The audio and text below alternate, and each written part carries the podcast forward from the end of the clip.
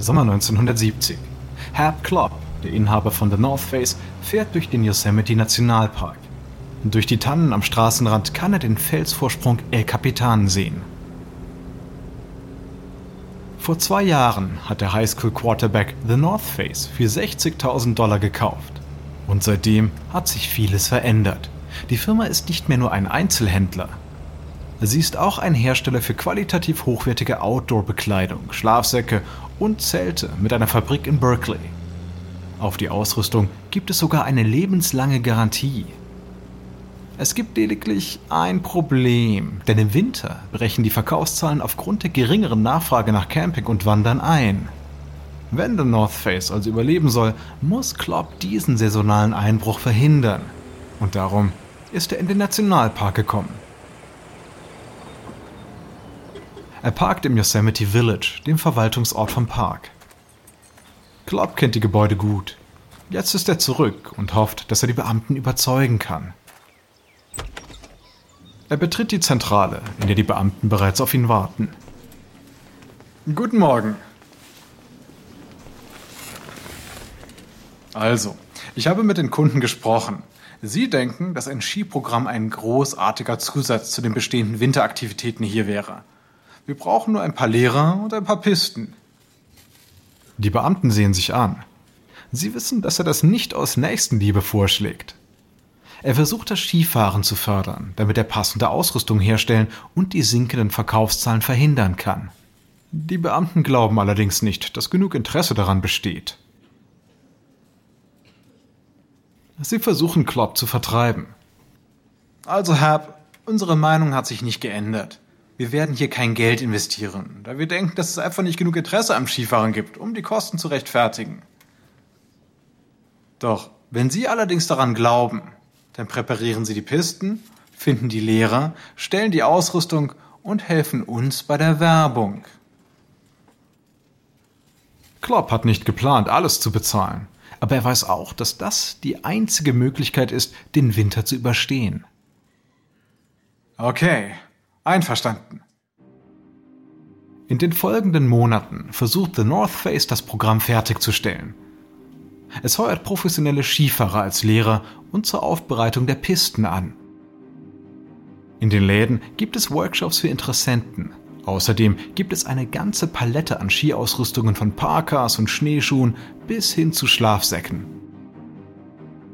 Es ist eine große Investition für eine kleine Firma, die sich dennoch auszahlt. Dutzende Leute melden sich für Skifahren im Yosemite Nationalpark an und kurbeln so die Winterverkaufszahlen an. The North Face ist kein Hobbygeschäft für Kletterfreaks mehr. Es ist auf dem Weg, der Vorreiter in der Outdoor-Branche zu werden. Und Skifahren ist dabei nur der Anfang. Allerdings steht noch ein langer, steiler Weg bevor.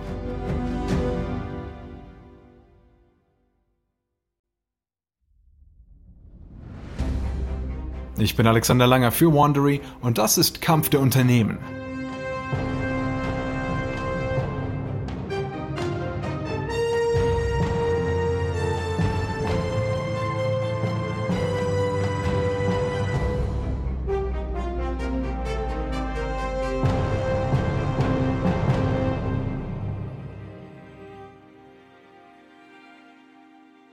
In der letzten Episode hat Doug Tompkins aus The North Face einen Einzelhändler gemacht, während sein Freund Yvon Chouinard die Kletterhaken völlig neu erfunden hat.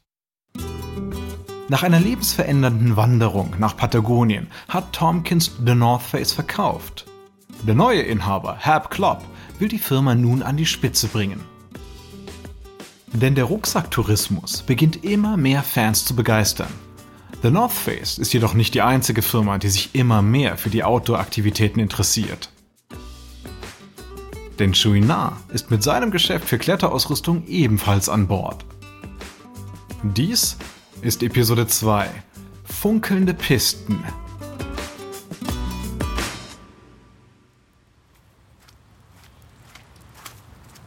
Winter 1970, Edinburgh, Schottland. Yvon Chouinard stapft durch den Schneeregen zu seinem Hotel. Er ist im Kletterurlaub. Unter seiner Regenjacke trägt er seine übliche Bergbekleidung, einen grauen Pullover und abgeschnittene Hosen. Er geht auf der Prince Street an Pubs, Läden und Menschentrauben vorbei. Kurz zu seinem Hotel entdeckt er etwas im Schaufenster eines Bekleidungsgeschäfts. Es ist ein blaues Rugby-Shirt mit roten und gelben Streifen über der Brust. Es ist also ein Pullover, der dem wilden Rugby-Sport standhalten kann. Chouinard allerdings sieht etwas anderes. Er sieht hochbelastbares Baumwollgewebe, das warm und robust ist. Ein dicker Kragen, mit dem sein Absicherungsseil ihn nicht mehr einschneiden würde. Und unverwüstliche Gummiknöpfe. Also perfekt zum Klettern. Chouinard lächelt und betritt den Laden. Und fünf Minuten später verlässt er ihn wieder und trägt sein neues Rugby-Shirt.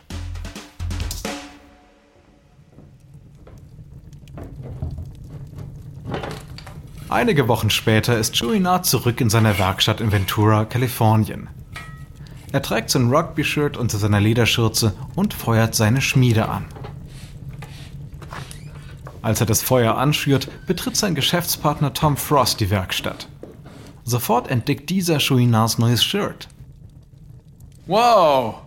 Und ich dachte, dir gefallen nur grau-braune Sachen. Ja, ja, etwas auffällig für mich, aber super zum Klettern. Warm und langlebig. Und wenn ich falle, findet man mich schnell. Frost fühlt den dicken Baumwollstoff. Wow, echt stark. Das bräuchte ich auch. Wo hast du das her? Ja, jeder fragt mich das. Aus Schottland. So etwas habe ich bislang nur dort gesehen. In diesem Moment hat Shrina eine Idee. Hey, vielleicht könnten wir die verkaufen. Denn jeder Kletterer scheint so eins zu wollen. Wir könnten die einfach importieren. Das ist mal eine gute Idee. Die Preise für Bekleidung sollten besser sein als für Kletterhaken. Und das Geld könnten wir gut gebrauchen. Frost liegt nicht falsch. Die Leute bezahlen für robuste Kleidung mehr Geld. Die Spanne für Kleidung ist zwar gering, aber liegt höher als die für Kletterausrüstung. Chouinard Equipment könnte der größte amerikanische Hersteller für Kletterausrüstung sein, aber das sagt noch nicht viel. Denn Klettern ist ein Nischensport. In Amerika gibt es gerade mal 50.000 Kletterer, die hauptsächlich in den Großstädten leben. Chouinard Equipment hat einen Marktanteil von 80%, doch die Gewinnspanne ist sehr klein. Letztes Jahr hat die Firma einen Gewinn von nur 3000 Dollar eingebracht. Als sie dann die importierten Rugby-Shirts in ihren Katalog aufnehmen, steigen die Verkaufszahlen und der Gewinn, während die amerikanischen Kletterer ihre grauen Shirts gegen die bunten Rugby-Shirts tauschen. Und während Chouinard also einen neuen Markt erschließt, erfindet The North Face einen Markt einfach komplett neu. Sommer 1971. Im Stammsitz von The North Face in Berkeley prüft Herb Klopp die Verkaufszahlen der letzten Monate, als es an der Tür klopft. Herein? Ein Hippie mit zotteligem Haar und Drahtbrille betritt mit einem Duft von Hanf den Raum. Es ist Bruce Hamilton, der Qualitätsmanager der Firma. Er ist nun zurück von einer längeren Auszeit. Und er trägt etwas unterm Arm. Es ist ein Modell einer geodätischen Kuppel, eine superstabile Struktur des Architekten Buckminster Fuller. Klopp lächelt beim Anblick des Modells, das aus lauter Dreiecken besteht. Er ist ein großer Fan von Fuller. Hey, wo haben Sie das denn her? Das? Von Buckminster Fullers Vortragsreise. Ich bin ihm von Stadt zu Stadt nachgereist. Ha, cool, oder? Ich sag's Ihnen, das ist die Zukunft der Gebäude hier. Klopp denkt nach. Ich wollte schon immer ein geodätisches Zelt bauen. Das würde die Spitzenzelte überholen. Ja, das wäre richtig cool. Mehr Platz, geringere Gefahr zusammenzubrechen und der Schnee würde einfach herunterrutschen, weil es eine Kugel ist. Klopp lächelt. Hamilton versteht ihn. Bruce, würden Sie dem Designteam dabei helfen, so ein Zelt zu bauen? Ja, natürlich. Während The North Face an einem bahnbrechenden Zelt arbeitet, zettelt Yvon Chouinard seine eigene Revolution an. August 1971. Chouinard erklimmt die südwestliche Seite des Felsvorsprungs El Capitan im Yosemite Nationalpark. Als er die gleiche Route vor zwei Jahren nahm, war die Felswand unberührt. Heute ist sie verkratzt und mit hunderten Löchern versehen. Löchern, die von Kletterern mit Chouinards Kletterhaken aus Stahl geschlagen wurden. Seit er in den 50ern begonnen hat, die Haken zu verkaufen, stieg die Nachfrage stetig an, besonders weil die Haken sehr robust und wiederverwendbar sind. Aber der Erfolg hat auch seinen Preis. Denn Chouinard sieht den Schaden, den seine Haken den ganzen Sommer lang anrichten. Vom Eldorado Canyon in Colorado bis zum Shawangons Gebirgskamm kann er die Folgen seiner Produkte wahrnehmen. Als er vor drei Jahren aus Patagonien zurückkam, schwor er sich möglichst umweltbewusst zu leben. Nun aber ist er Teil des Problems. Wenn er seinen Prinzipien treu bleiben will, muss er seine Firma verändern. Zwei Wochen später starrt Tom Frost in seinem Haus in Ventura Chouinard ungläubig an. Er öffnet seinen Mund, aber es kommen keine Worte heraus. Er versucht die neuen Geschäftspläne seines Partners irgendwie nachzuvollziehen. Du willst keine Haken mehr herstellen? Bist du verrückt? Die machen 70 Prozent unseres Umsatzes aus. Das wird die Firma zerstören. Chouinard schüttelt den Kopf. Nein, nein, nicht zerstören, neu erfinden. Wir stellen anstelle von Haken Klemmkeile her. Die sind einfach nicht so schädlich. Die Kletterer klemmen sie einfach in einen Felsspalt, der schon vorhanden ist. Und so wird die Felswand nicht zerstört. Yvonne, ich verstehe den Grund. Ich verstehe nur nicht, warum du die Klemmkeile nicht langsam einführst. Wir können doch beides in einer Übergangsperiode herstellen, anstatt unser meistverkauftes Produkt sofort aus dem Sortiment zu nehmen. Nein, nein, wir müssen die Hakenproduktion sofort einstellen. Ich werde nicht weiter meine geliebten Orte zerstören. Aber keiner verwendet Klemmkeile. Niemand. Die meisten Kletterer wissen nicht einmal, was das ist. Und wenn sie es tun, zweifeln sie bestimmt an deren Sicherheit. Nun, wir bringen es ihnen bei und erklären, warum wir keine Haken mehr herstellen. So einfach ist das. Wir zeigen die Vorteile des sogenannten Clean Climbings. Kletterer sind umweltbewusst. Sie werden es schon verstehen. Und wenn nicht? Schönard zuckt die Schultern. Ja, dann, dann gehen wir eben bankrott. Frost sinkt in seinen Stuhl. Er weiß, dass er mit Chouinard nicht mehr diskutieren kann. Denn es wird so passieren egal ob es ihm gefällt oder nicht. In diesem Herbst erscheint der neue Katalog von Chouinard Equipment mit einem 14-seitigen Aufsatz über Clean Climbing und warum Klemmkeile besser als Kletterhaken sind. Und wie von Chouinard vorhergesagt, wird die neue Botschaft angenommen. Die Kletterer sind überzeugt und bestellen die Klemmkeile. Innerhalb von Wochen verkaufen sich diese besser als die Kletterhaken zuvor. Chouinard hat die Umwelt vor die Firma gestellt und auf beiden Gebieten gewonnen. Diese Lektion nimmt er sich zu Herzen. Währenddessen geht jedoch das Bekleidungsgeschäft von Chouinard Equipment richtig gehend durch die Decke und steigert den Umsatz um ein Drittel. Das bringt die Firma in eine Zwickmühle. 1972 laden Chouinard und seine Frau Melinda Tom Frost und dessen Frau Doreen in ihr Strandhaus in Ventura, Kalifornien ein. Aber nicht für ein geselliges Beisammensein. Die vier Firmeneigentümer wollen die Zukunft ihrer Bekleidungssparte diskutieren. Seit dem Beginn der Rugby-Shirt-Importe ist diese stark gewachsen. Und nun verkaufen sie Wollhandschuhe aus Österreich, Strickhüte aus Colorado und britische Regenjacken. Außerdem bieten sie ein eigenes Produkt an, eine robuste Kletterhose aus dem Stoff von Gartenmöbeln. Das Material kann großem Verschleiß standhalten und ist so steif, dass die Hose von selbst aufrecht steht. Während die vier sich ihr Essen schmecken lassen, teilt ihnen Chouinard seine Meinung mit. Die Kleidungssparte sollte separat sein. Sie passt nicht ins Bild von Chouinard Equipment als Hersteller von Kletterausrüstung. Frosts Frau Doreen kontert.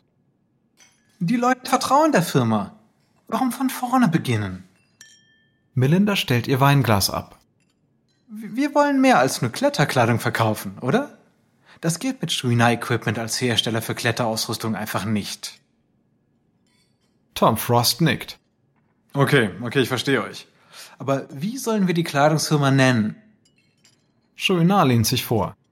Wir brauchen einen exotischen, aussagekräftigen, aber leicht auszusprechenden Namen. Er sollte aber auch für, für Robustheit stehen.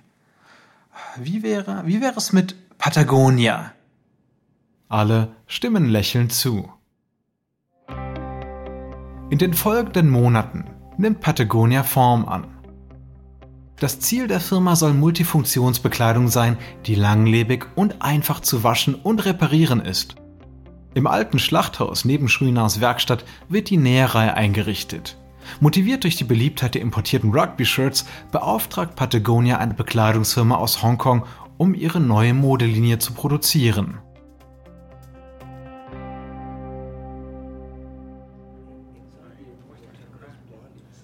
Anfang 1975 erhält Patagonia die erste Lieferung der Rugby-Shirts aus Hongkong. Das aufgeregte Team versammelt sich im Warenhaus, um die ersten Massenprodukte auszupacken. Ein großer Moment. Um die Shirts zu produzieren, mussten sie das Kleidergeschäft erlernen. Vom Kauf der Stoffe bis zum Outsourcing der Produktion nach Asien. Chouinard schneidet eine Box auf und teilt die Shirts an sein Team aus. Als sie diese dann inspizieren, verstummt der ganze Raum. Tom Frost starrt das Shirt in seinen Händen entsetzt an. Die sind ja, die sind ja furchtbar. Die sind so, so dünn. Ein Angestellter zieht ein Shirt an. Die Ärmel sind nur drei Viertel lang. Langsam sickert die Größe des Problems durch, denn die Shirts können nicht verkauft werden, aber Patagonia hat sein ganzes Geld in die Produktion gesteckt. Sie haben 3000 Stück pro Woche aus Hongkong bestellt und die Baumwolle schon monatelang im Voraus gekauft. Schiffe mit weiteren Oberteilen schippern bereits über den Pazifik. Eben gerade noch wollte Patagonia sein größtes Produkt feiern. Und jetzt rast die Firma auf ihren Ruin zu.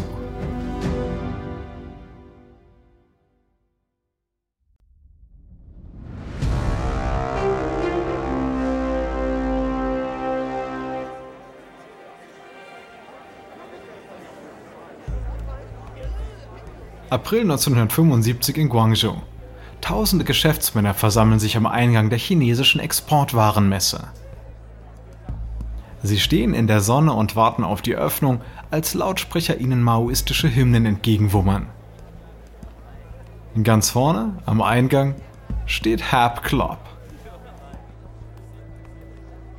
Er ist hier, um The North Face zu retten, denn es gibt eine weltweite Knappheit an Gänsedaunen.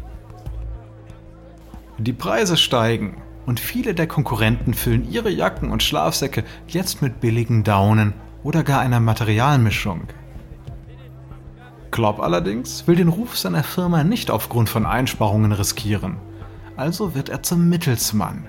Er ist nach China gekommen, um dort die Daunen direkt an der Quelle zu kaufen.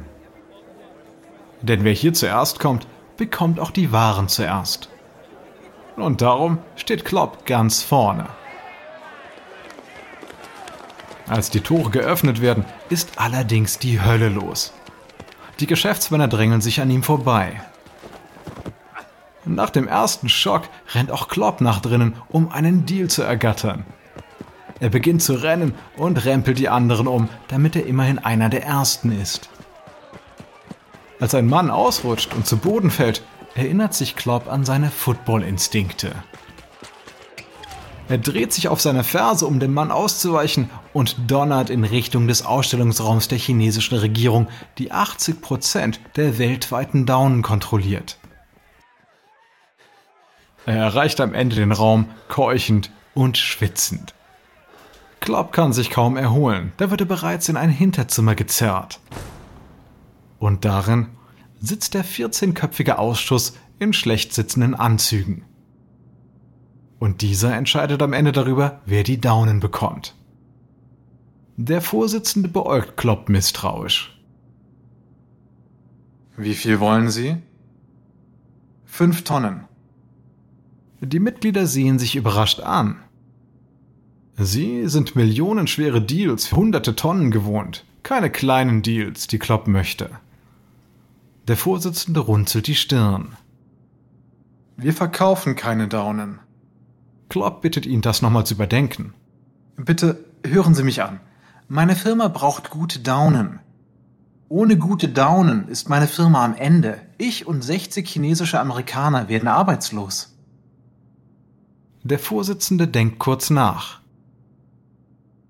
Kommen Sie morgen wieder. Am nächsten Tag befragt der Ausschuss Klopp zu seinen Zielen. Er versichert ihnen, dass er nur Daunen für die Produktion der Jacken und Schlafsäcke von The North Face braucht, nicht mehr und nicht weniger. Er versichert ihnen ebenfalls, dass er die Daunen nicht weiter verkaufen will. Der Vorsitzende beendet das Meeting. Kommen Sie morgen wieder. Am nächsten Morgen findet Klopp einen Vertrag vor sich. Es ist allerdings ein millionenschwerer Deal für 500 Tonnen Daunen. Klopp schiebt den Vertrag über den Tisch. Da liegt ein Fehler vor.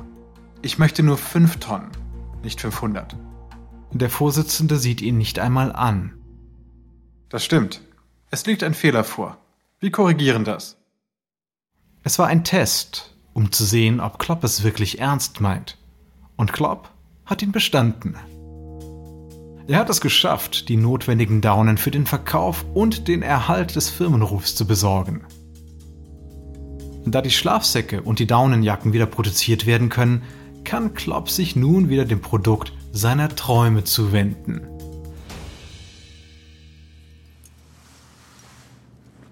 Oktober 1975, Berkeley, Kalifornien. Bruce Hamilton baut das erste geodätische Zelt zusammen, um die Produktion auszurollen. Vor den Augen des Teams fädelt er flexible Aluminiumzellstangen durch Reifen des goldbraunen Zelltuchs und errichtet so einen Bogen, der dem Weg der Elektronen um einen Atomkern ähneln. Nachdem die letzte Stange fixiert ist, steht Hamilton grinsend auf und wendet sich dem Team zu. Tada! Begrüßen Sie mit mir die Oval Intention, die Zukunft des Camping. Das Team lacht und klatscht. Es hat vier Jahre gedauert, um das kuppelförmige Zelt zu bauen, aber das betont Hamilton nicht zu sehr. Dieses Zelt wird die Campingwelt auf den Kopf stellen. Anders als die Spitzenzelte, die den Markt dominieren, sind die geodätischen Zelte stabiler und geräumiger. Sie können auch verlagert werden, ohne abgebaut zu werden. Kurz darauf folgt die gesamte Branche der Idee von The North Face und tauscht spitze Zelte gegen geräumigere aus. Und während The North Face Fortschritte macht, kämpft Patagonia ums Überleben. Nach dem katastrophalen Versuch, eigene Rugby-Shirts herzustellen, ist die Firma pleite. Keine Bank ist gewillt, ihr Geld zu leihen. Das Unternehmen bezahlt die Lieferanten zu spät und bittet um vorzeitige Bezahlungen der Kunden. Trotzdem geht es dem Ende zu. Für die Frosts sind der Stress und die schlaflosen Nächte zu viel.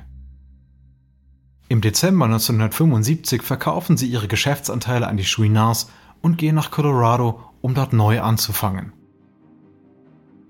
Die Chouinards besitzen nun eine Firma, die sich am Tiefpunkt befindet. Eine Firma, die die Großzügigkeit seiner Freunde braucht, um überhaupt zu überleben.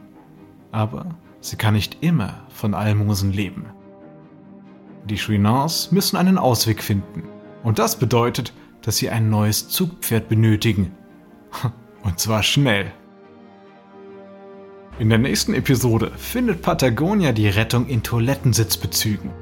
The North Face erobert die Skipisten und Yvonne Chouinard verwandelt sich in einen waschechten Geschäftsmann.